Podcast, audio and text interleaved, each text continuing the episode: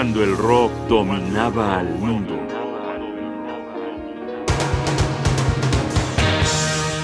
Los espejismos de Camel.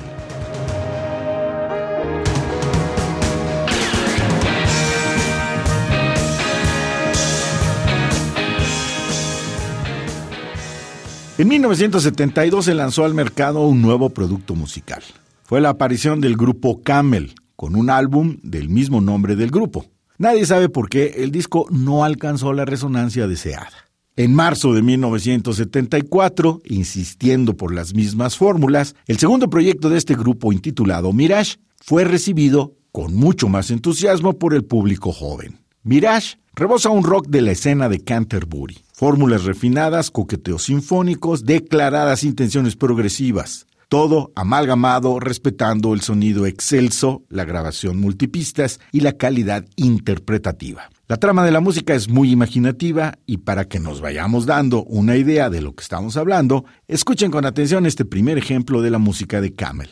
El nombre de la pieza es Super Twister y luce en ella la interpretación a la flauta transversa de Andrew Latimer.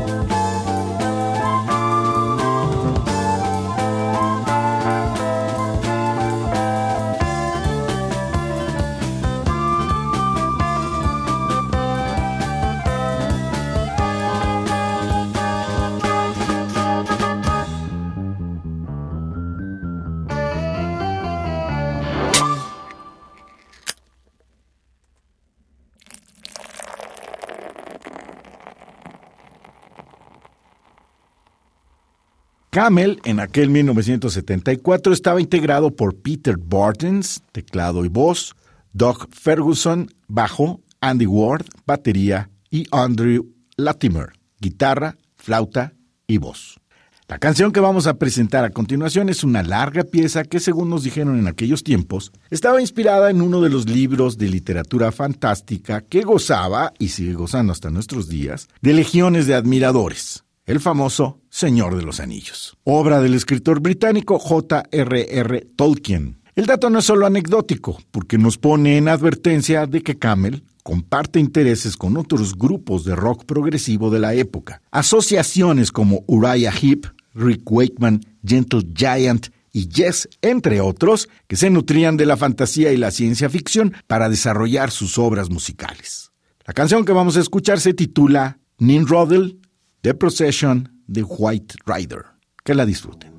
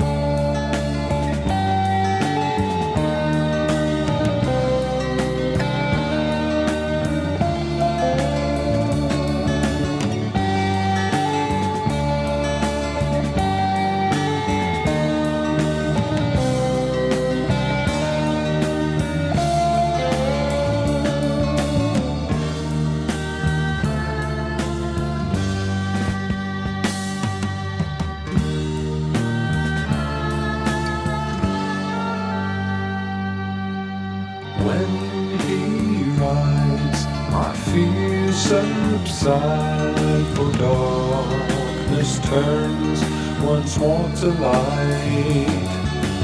Through the skies his white horse flies to find a land beyond the night